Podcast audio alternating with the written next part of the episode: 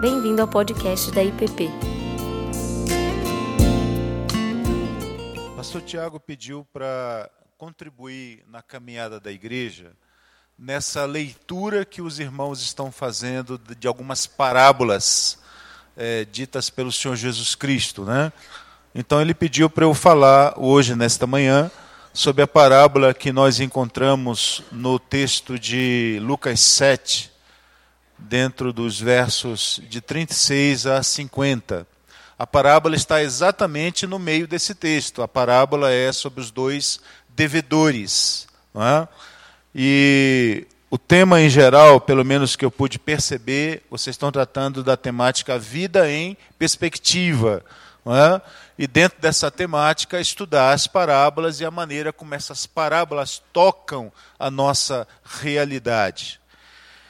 Bom, gente, é, entendendo que nós podemos ter pessoas aqui que nunca ouviram falar de uma parábola, não sabem é, de que se trata esse estilo literário que aparece na Bíblia, eu pensei assim, então, facilitar, criar uma espécie de nivelamento para que você possa compreender essa linguagem.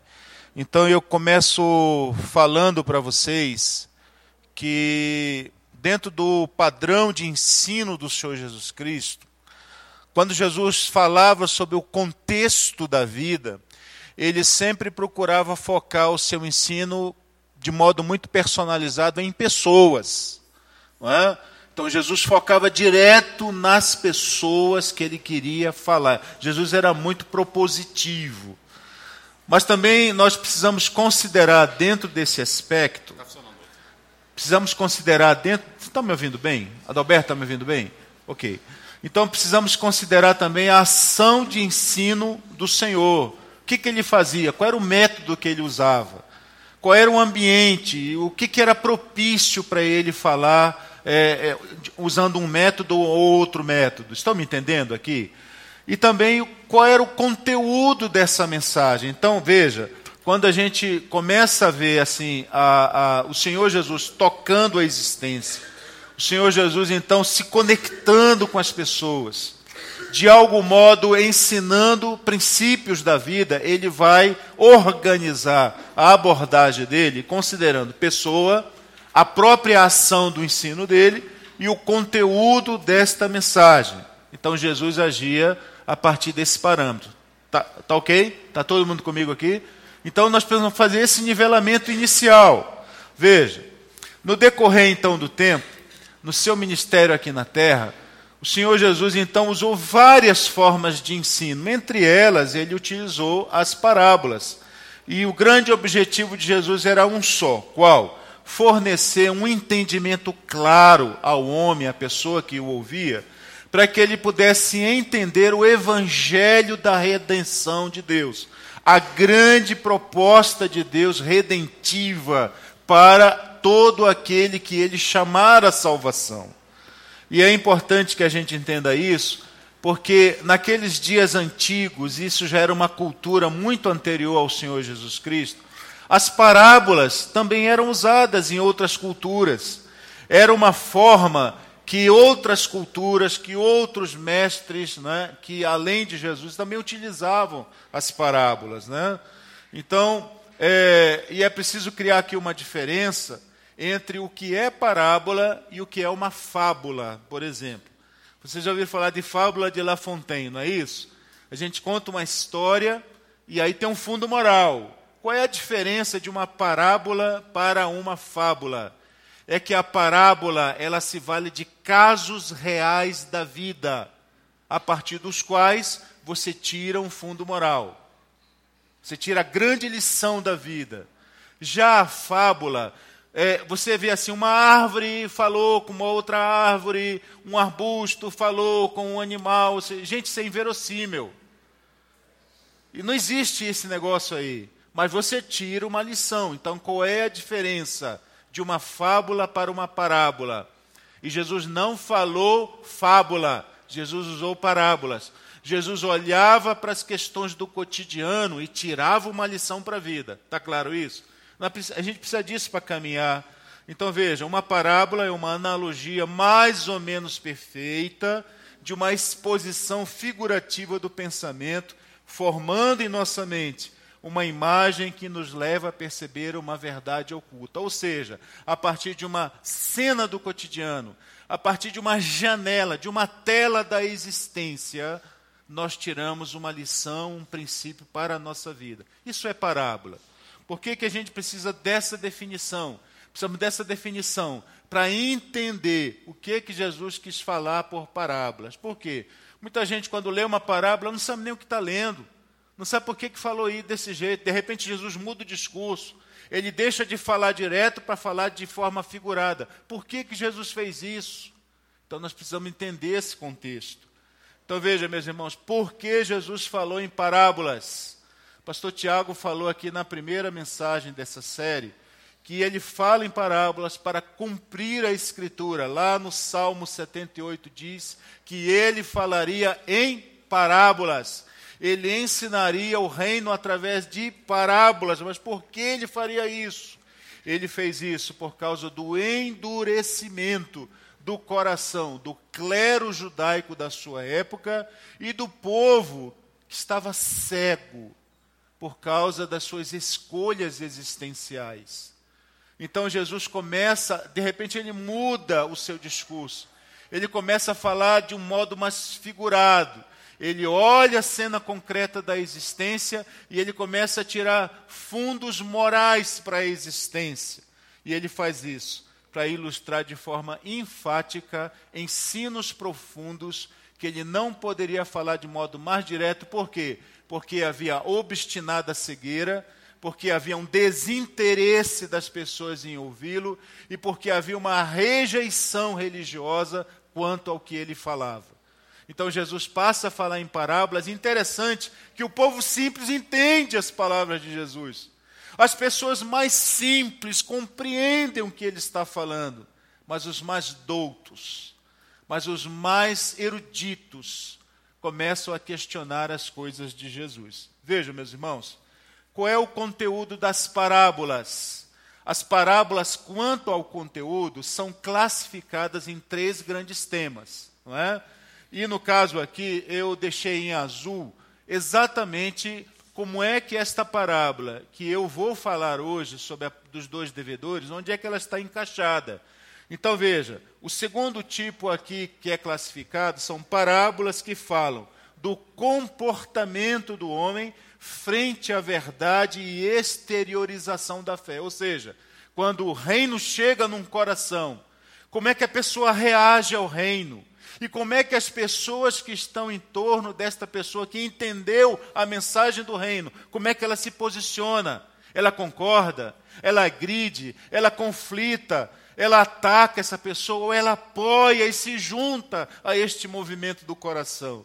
Então, quando Jesus traz esse entendimento, é para que a gente compreenda isso, ok, meus irmãos? Então veja, vamos lá então. Chegamos ao texto que nos é proposto nesta manhã.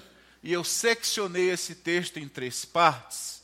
Primeiro, nós vamos ver até o verso 40, que fala da, do que aconteceu. Isso aqui é o fato real do qual Jesus vai tirar uma parábola, ou seja, um fato concreto do qual ele vai construir uma história que você pode tirar um fundo real. Veja, nós estamos aplicando a definição de parábola. Então eu começo lendo assim, meus irmãos: convidou um dos fariseus ah, para que fossem jantar com ele. Jesus, entrando na casa do fariseu, tomou lugar à mesa. E eis que uma mulher da cidade, pecadora, sabendo que ele estava à mesa na casa do fariseu, levou um vaso de alabastro com unguento, e estando por detrás aos seus pés, chorava regava-os com suas lágrimas e os enxugava com seus próprios cabelos, e beijava-lhe os pés e os ungia com unguento. Ao ver isso, o fariseu que o convidara disse consigo mesmo: Se esse fora profeta, bem saberia quem e qual é a mulher que lhe tocou, porque é pecadora. Dirigiu-se Jesus ao fariseu e lhe disse: Simão, uma coisa tenho a dizer-te. E ele respondeu: Dize-a, mestre. Veja que o texto vai continuar. Mas eu fiz essa primeira secção aqui para a gente entender qual é o caso real aqui, meus irmãos. Um convite. Um fariseu faz um convite a Jesus. Isso, já é uma coisa sui generis, né? Porque fariseu era o grande inimigo de Jesus. E, no entanto, este fariseu convida Jesus a ir à sua casa. Mas você vai perceber que não é um convite muito amistoso. Na verdade, Jesus foi chamado à casa do fariseu para ser examinado em detalhes, para que ele fosse investigado. E, ele, e veja que a casa está cheia de outros fariseus. Esse fariseu não está sozinho com Jesus. Não é? Esse fariseu, então, está lá com a cúpula, talvez, do sinédrio. Estão juntos lá tentando pegar Jesus em alguma coisa. Mas eu quero é, focar, pelo menos nessa primeira parte, nas ações dessa mulher, meus irmãos, porque é isso que vai ressaltar aqui, isso que eu gostaria de destacar é, para você nessa manhã, tá? É, ou seja, as ações de alguém que tem um coração quebrantado. Então vamos lá. Atos de um coração quebrantado diante do Senhor Jesus Cristo.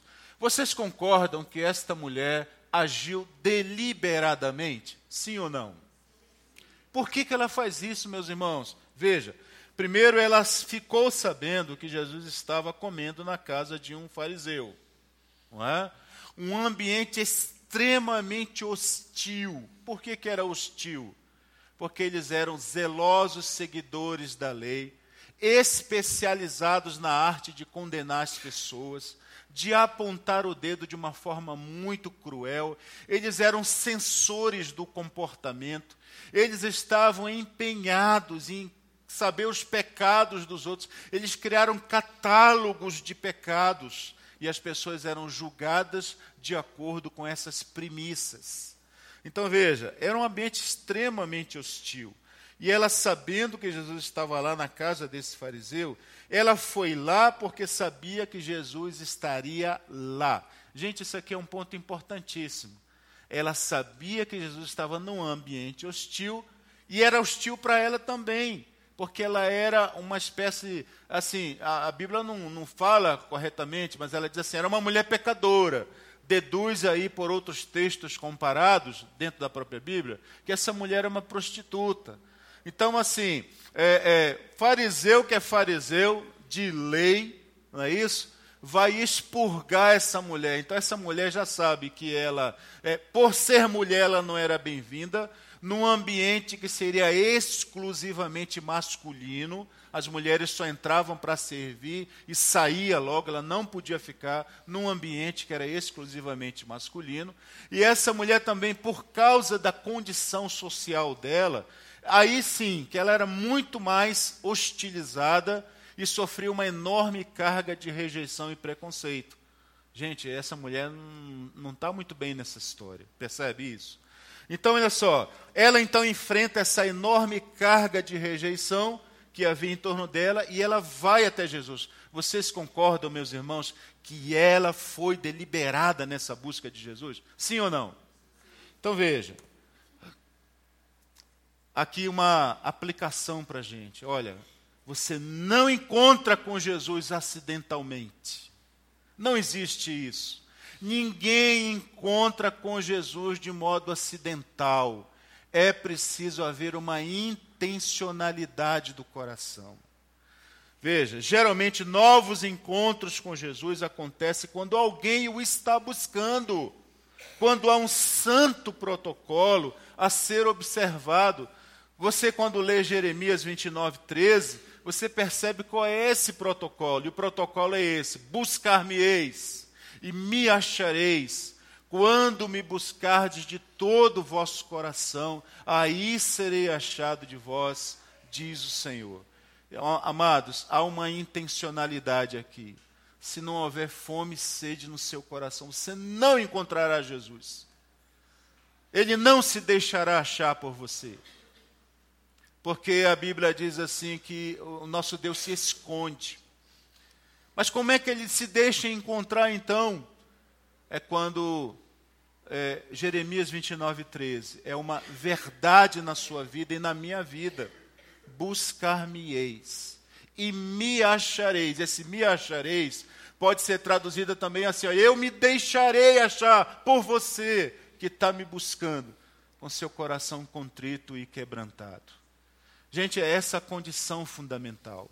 Precisa haver um ato deliberado, precisa haver uma intencionalidade, precisa haver uma busca da alma do nosso coração, querendo achar Jesus e querendo ser, achar, eh, ser encontrado por Ele, ok? Sim ou não? Está todo mundo comigo aqui? Veja, segunda coisa que a gente vê é que foi um ato determinado. Veja que eu estou olhando para o caso real, enxergando esta mulher, as ações dela. Depois eu vou falar do fariseu, ok? Veja, foi um ato determinado, gente, porque ela leva consigo um vaso de alabastro com unguento. Veja, ela não quer só encontrar Jesus, ela quer dar algo para Jesus. Isso é muito significativo. Essa mulher não quer se encontrar com Jesus de mãos vazias. Essa mulher quer dar alguma coisa para Jesus. Essa mulher está movida por uma profunda gratidão e ela tem consciência de uma enorme dívida que ela tem para com Jesus. Veja que coisa maravilhosa, ela não sentia possuir nada de valor em si mesma para oferecer a Jesus e por isso ela leva esse vaso de unguento de altíssimo valor para aquela casa.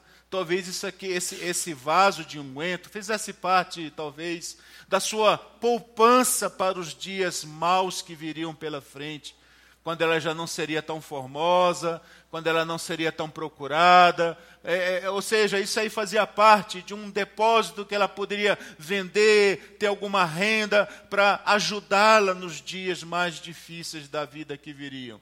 No entanto, esta mulher sacrifica essa sua poupança, ela resolve dar tudo para Jesus.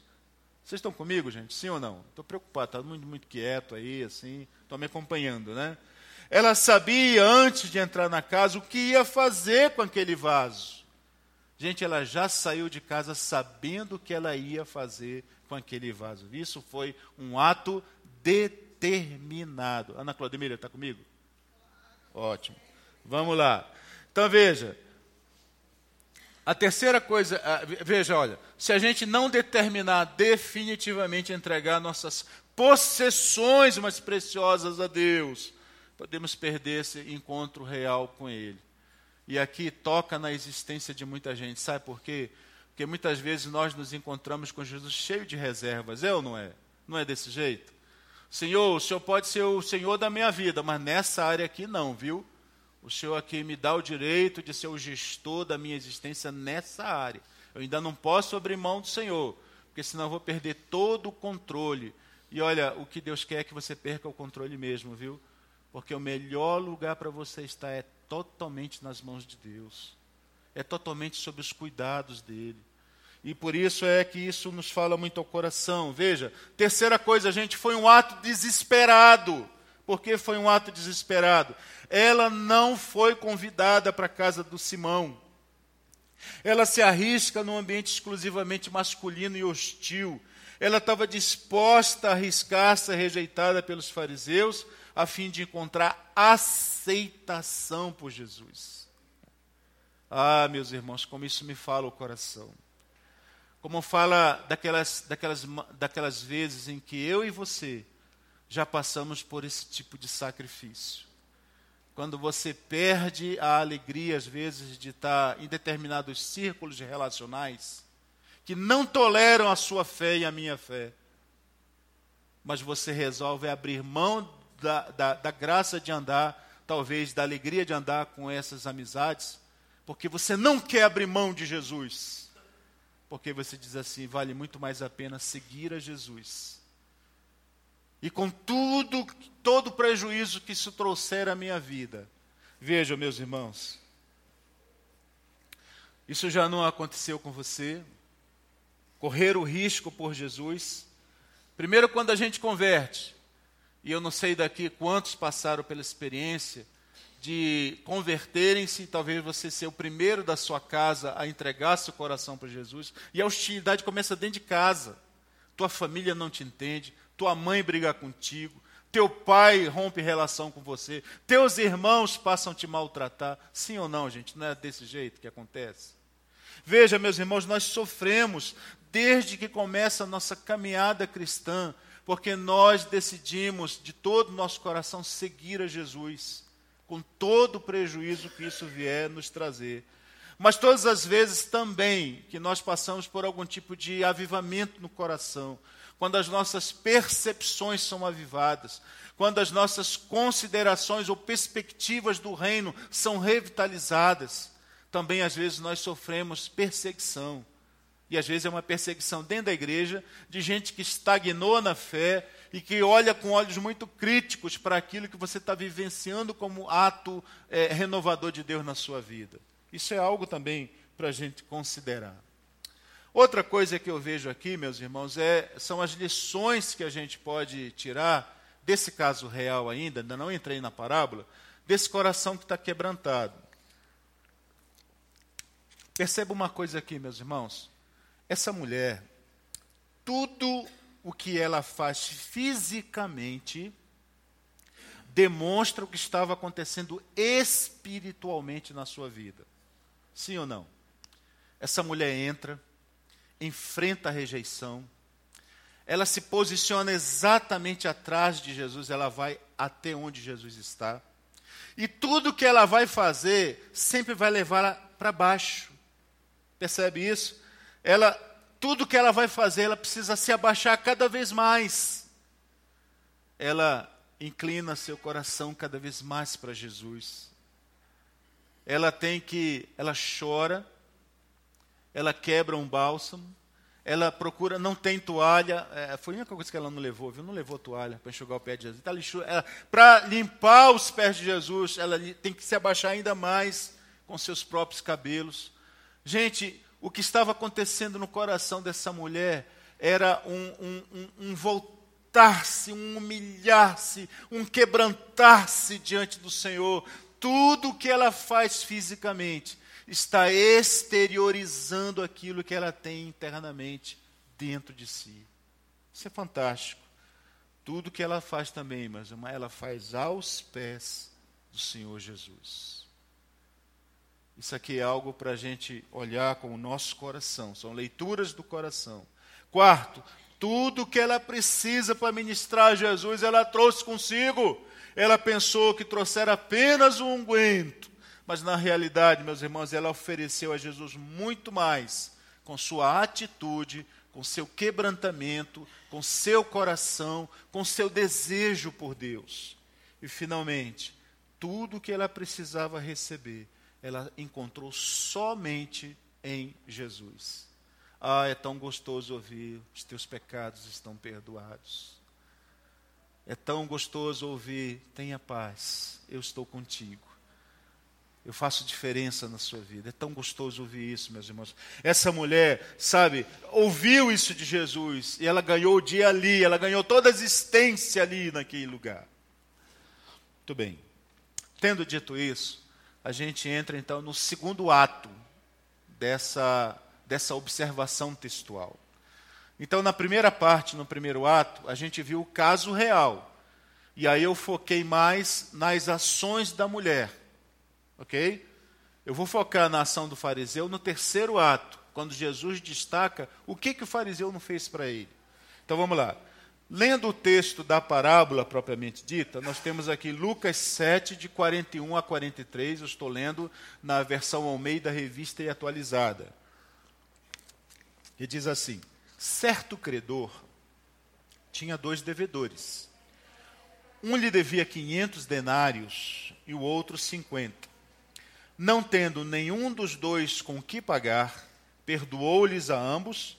Qual deles, portanto, o amará mais? Respondeu-lhe Simão: Suponho aquele a quem mais perdoou. E Jesus então lhe disse: Respondeste bem, julgaste bem.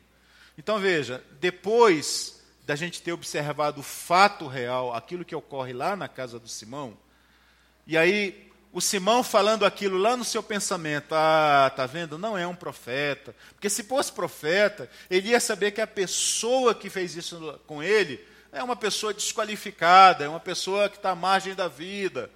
Jesus, então, fala para o Simão exatamente isso, né? É, propõe, Simão, eu tenho uma coisa para falar para você. Aí, Jesus, quando fala a parábola, Simão percebe, tem aquele impacto de que Jesus conhecia seus pensamentos. De que Jesus, então, lhe propõe um dilema. E essa é uma armadilha que Jesus preparou para ele, ele vai cair nessa armadilha. Não tem como não responder a Jesus aqui. Então, considerações sobre essa parábola, meus irmãos. Então vamos lá.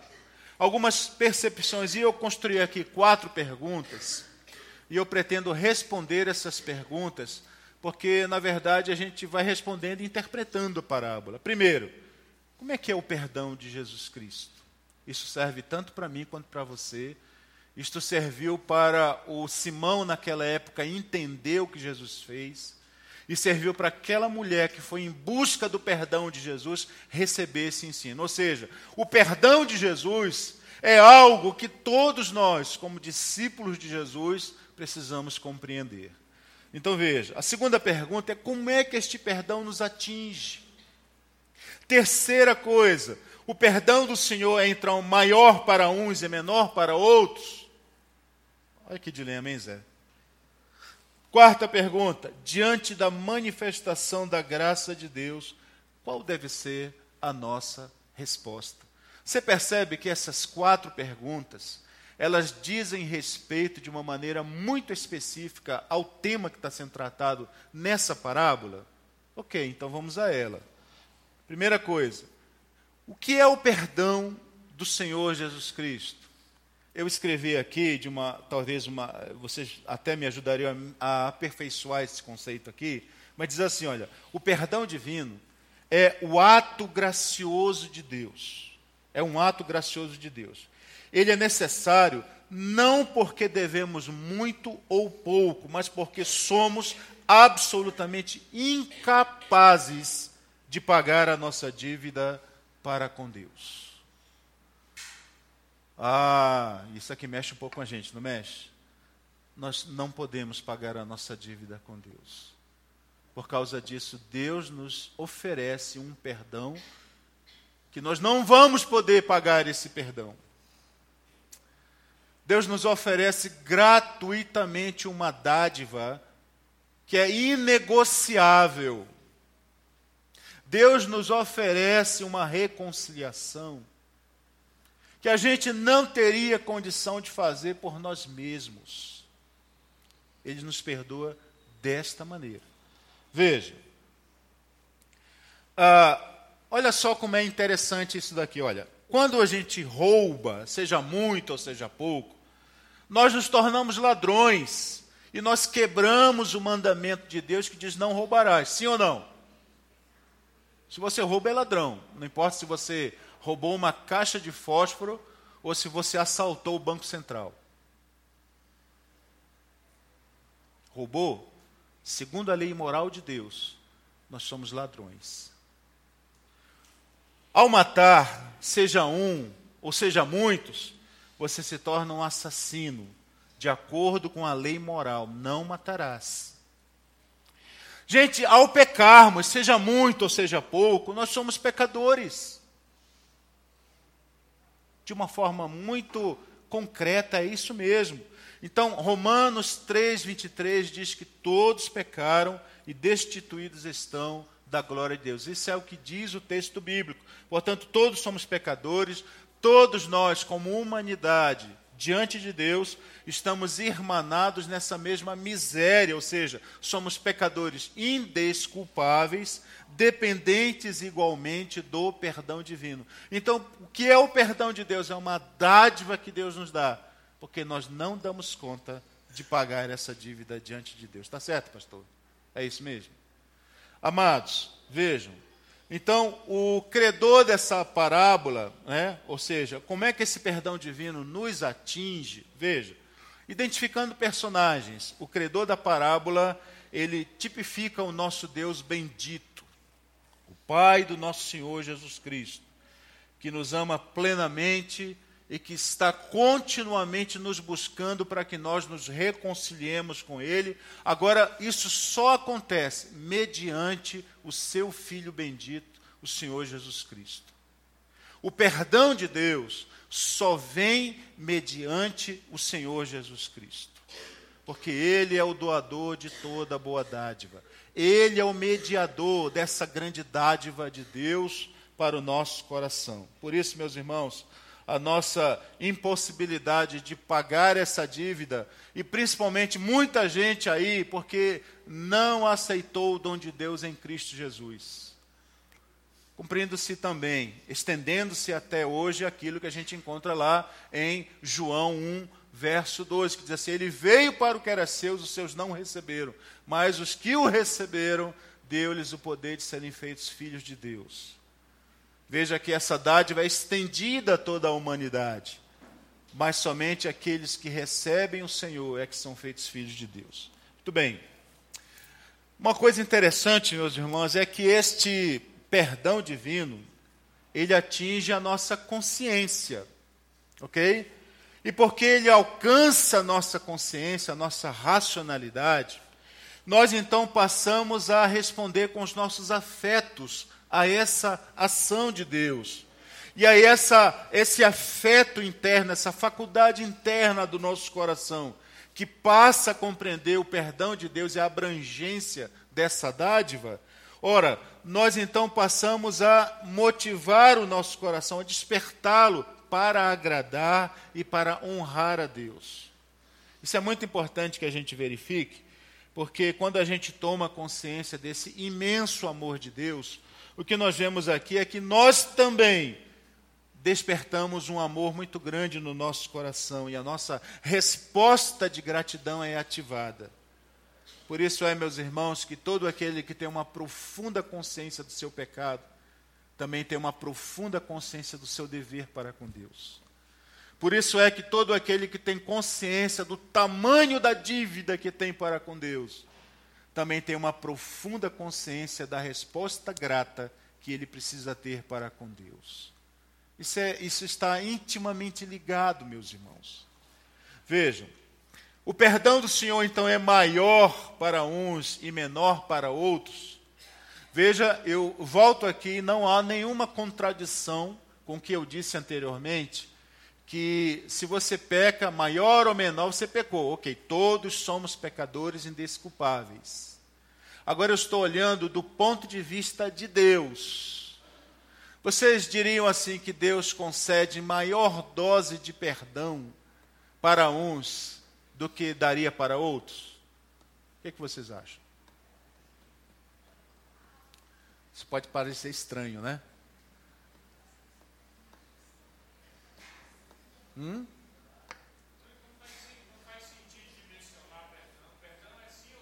Sim, sim. Mas, por exemplo, quando você tem o, o digamos que o Hitler se convertesse, e o soldado que está na linha de frente, que executou as ordens do líder, do seu líder, é? ele recebe um perdão para o seu pecado que ele cometeu lá na linha de frente, e digamos que o, o Hitler também receberia também um, um perdão proporcional ao tamanho do seu pecado, porque ele planejou, ele colocou pessoas a seu serviço.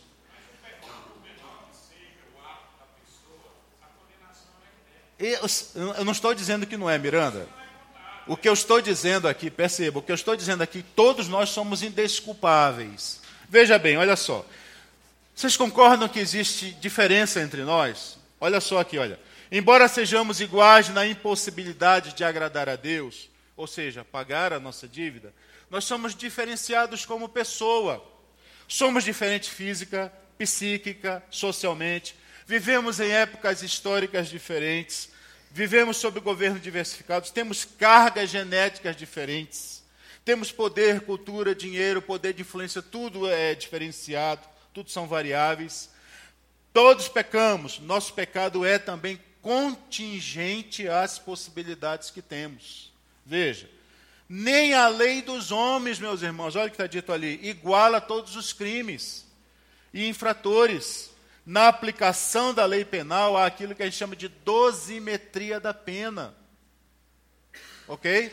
Então, o que, é que nós temos aqui? Quando o juiz, quando a pessoa comparece diante do juiz, e vários, ele vai fazer a dosimetria. Alguns vão receber uma pena menor, outro uma pena menor, ou, ou é, maior ou menor. Não é? Deus também não iguala as pessoas, todos os crimes, pois ele só conhece, só ele que conhece os nossos dados, só ele que conhece as motivações por trás dos pecados.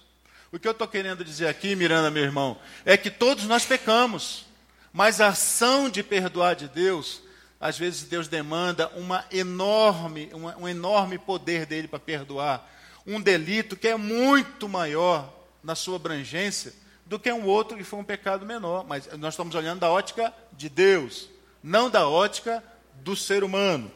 Veja, somente o nosso Deus é apto para julgar intenções e ações pois somente ele conhece a natureza da necessidade e a experiência e a educação. Por isso é que Jesus, quando se volta para o fariseu, ele diz assim: Olha, nesses dois credores aqui, um devia 500, outro devia 50, quem é que vai amar mais?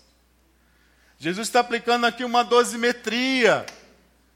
Jesus está dizendo assim: é claro que aquele que devia muito e que foi perdoado, esse vai amar mais o Senhor. Porque talvez ele tenha mais consciência do tremendo e gigante perdão que chegou à sua vida. E às vezes aquele que deve muito pouco, às vezes não retribui com gratidão ao Senhor, porque ele acha que era obrigação. Ok? Às vezes a gente vive isso nas nossas casas também. Quarto, diante da manifestação da graça de Deus, qual deve ser a nossa resposta? Veja, aí vem uma advertência para a gente. E eu tenho que me policiar muitas vezes quanto a isso.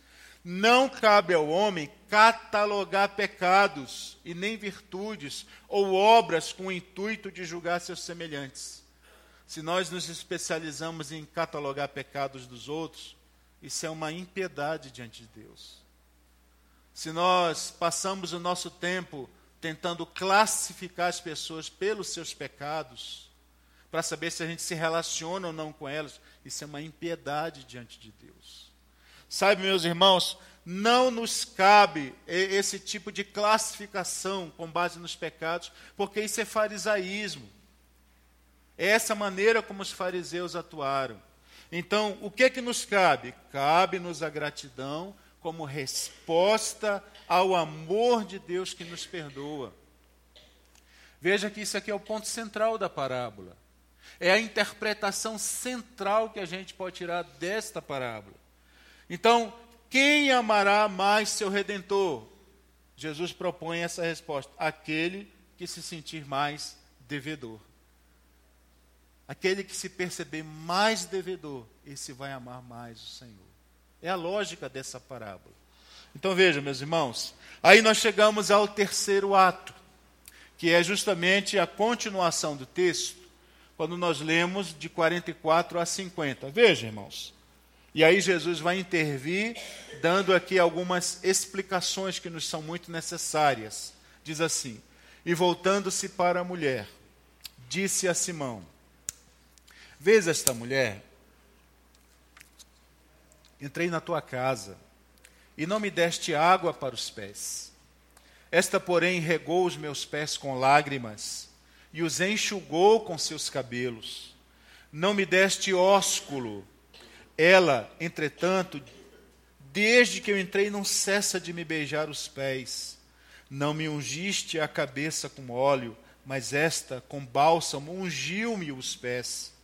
Por isso te digo: perdoados lhe são os seus muitos pecados, porque ela muito me amou. Mas aquele a quem pouco se perdoa, pouco ama. Olha a dosimetria aqui. Então disse a mulher: Perdoados são os teus pecados. Os que, os que estavam com ele à mesa começaram a dizer entre si: Mas quem é esse? Que até perdoar pecados faz isso? Mas Jesus disse à mulher: A tua fé te salvou, vai-te em paz. Agora vamos olhar aqui o fariseu, gente, veja. O que, que o fariseu Simão deixou de fazer?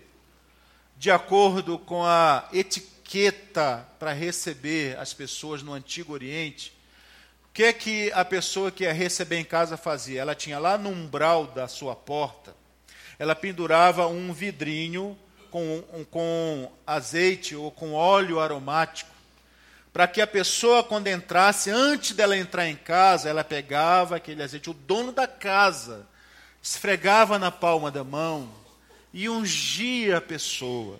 Não é? É, ou seja, primeira coisa que ele ia fazer é abrir a porta, ele tinha que dar um beijo no rosto da pessoa. Isto era um sinal de que a pessoa era bem-vinda na casa dela. Ele não saudou Jesus com ósculo. Ou seja, ele queria dizer: o senhor não é bem-vindo nesta casa. O senhor veio aqui para a gente observar o senhor, mas o senhor não é bem-vindo na minha casa. Ele não deu o beijo de boas-vindas. Veja, a segunda coisa que eles faziam, conforme falei para vocês, é pegar esse vidrinho de óleo aromático, esfregar na mão, esfregar na cabeça, no cabelo, na barba. Isso aí era uma afirmação de que a pessoa que estava chegando na casa era muito honrada. Ou seja, a pessoa dizia assim: Olha, é uma honra receber você na minha casa. Veja, duas coisas ele está negando aqui. Ele nega que Jesus é bem-vindo e ele nega esta honra para Jesus. Terceira coisa que eles faziam era é, mandar que a empregada, ou seja, o servo, digamos assim, de menor escalão da sua casa, chegasse com uma bacia de água, porque eles copiavam os costumes romanos, então as mesas eram baixas e de forma circular. Então eles deitavam apoiado no cotovelo, o pé ficava para o lado e às vezes esse pé encostava lá no rosto do outro. Mas antes de entrar nessa posição, eles sentavam numa cadeira e então a, a serviçal da casa limpava carinhosamente os pés.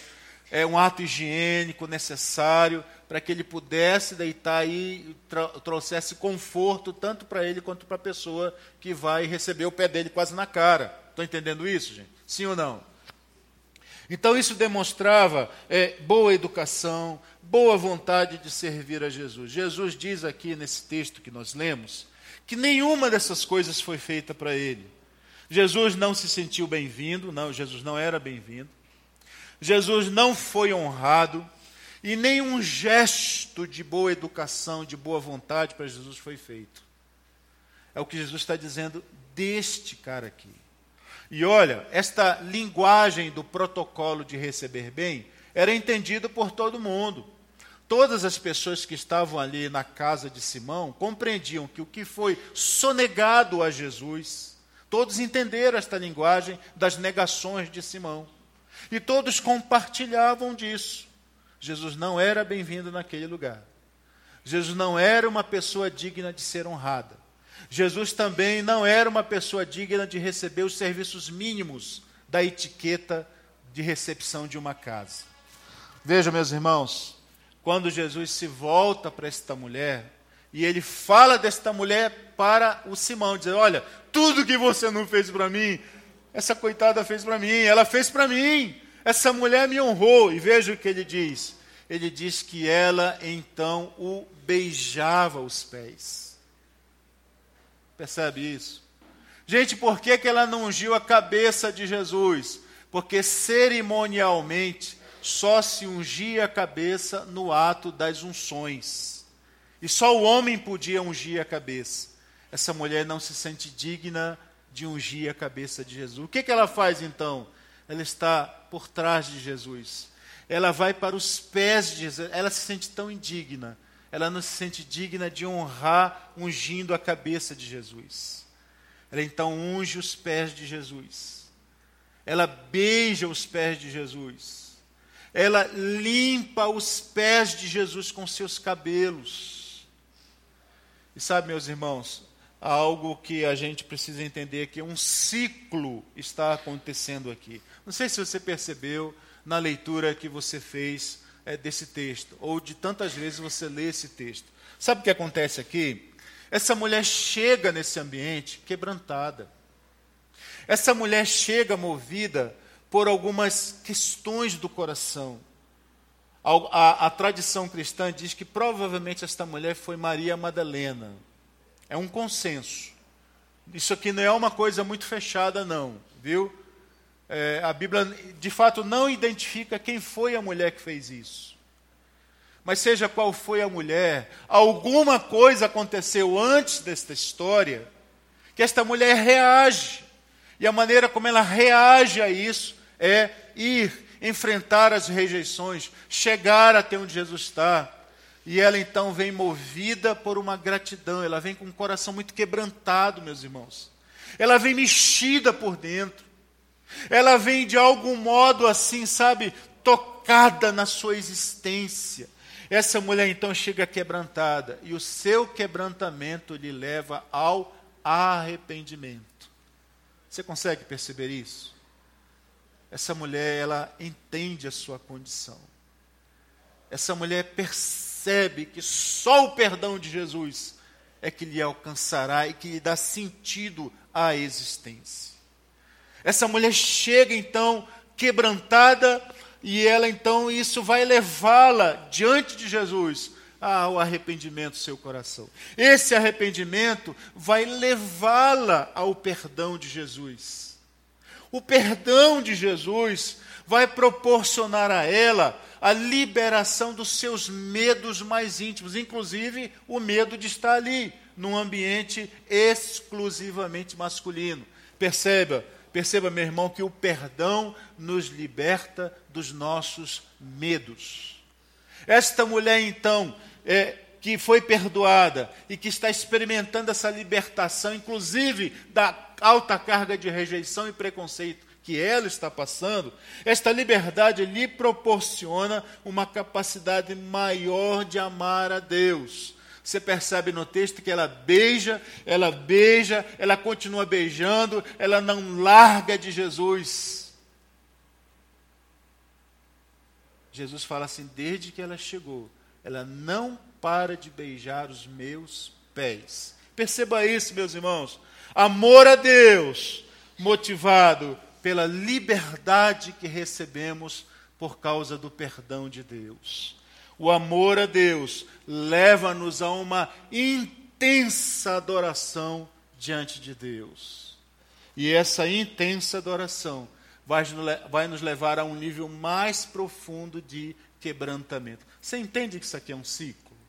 Você percebe que isso leva a isso aqui? Veja, quanto mais quebrantamento, mais consciência de arrependimento.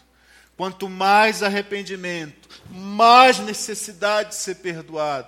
Quanto mais necessidade de ser perdoado, mais experimentamos liberdade, meus irmãos, daquilo que nos prende o coração. Quanto mais liberdade, mais amamos a Deus. E quanto mais amamos a Deus, mais o adoramos, mais nos derramamos diante dele. E quanto mais o adoramos, mais nos quebrantamos. Você sabe quando isso vai acabar? Não acaba nunca. Nós estamos entrando em níveis profundos de relacionamento com Deus. É isto que esta mulher experimentou. Amém, meus irmãos? Você compreende isso? Eu, pastor Tiago, me pediu para deixar três perguntas para vocês. Dá tempo, Tiago? A primeira pergunta, que eu gostaria que você trabalhasse em grupos assim, dois, três, não sei como é. O Tiago vai orientar direitinho aí. Né? A primeira pergunta é assim: olha, quebrantamento, contrição e perdão se encontram no próprio âmago de todos os ensinamentos do Antigo Testamento. Então, como os fariseus, ávidos estudantes das Escrituras, se tornaram símbolos de uma espiritualidade soberba e estéril. Gente, se eles estudavam tanto a Escritura, e se lá na Escritura que eles estudavam estava lá, olha, quebrantamento, contrição e perdão, que aconteceu no coração deles que se desviaram tanto e se tornaram símbolos de uma espiritualidade soberba e estéril? A segunda pergunta agora mexe com a gente. A gente responde lá no passado, mas tem que responder aqui também. Então a segunda pergunta é assim: olha, como é que este fato nos confronta e nos adverte em nossa espiritualidade cristã pós-moderna? Isso significa que a gente pode se tornar um fariseu imitando as ações dele. Como é que isso não acontece? Como é que isso nos adverte?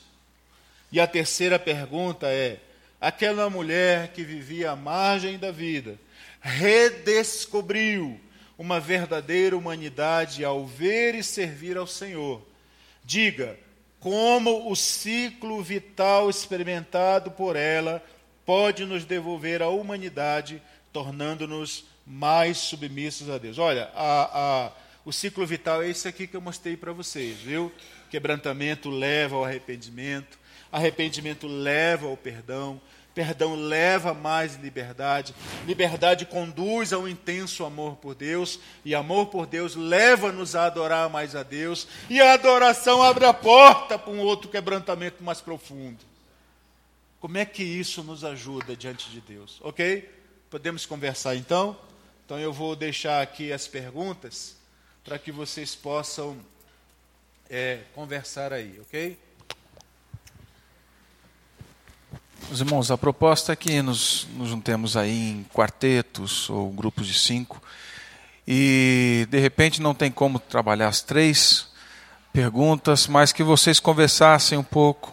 Nós teremos aí uns dez minutos para a gente poder conversar e, e, ter uma ressonância mais pessoal em cima destas perguntas, tá bem?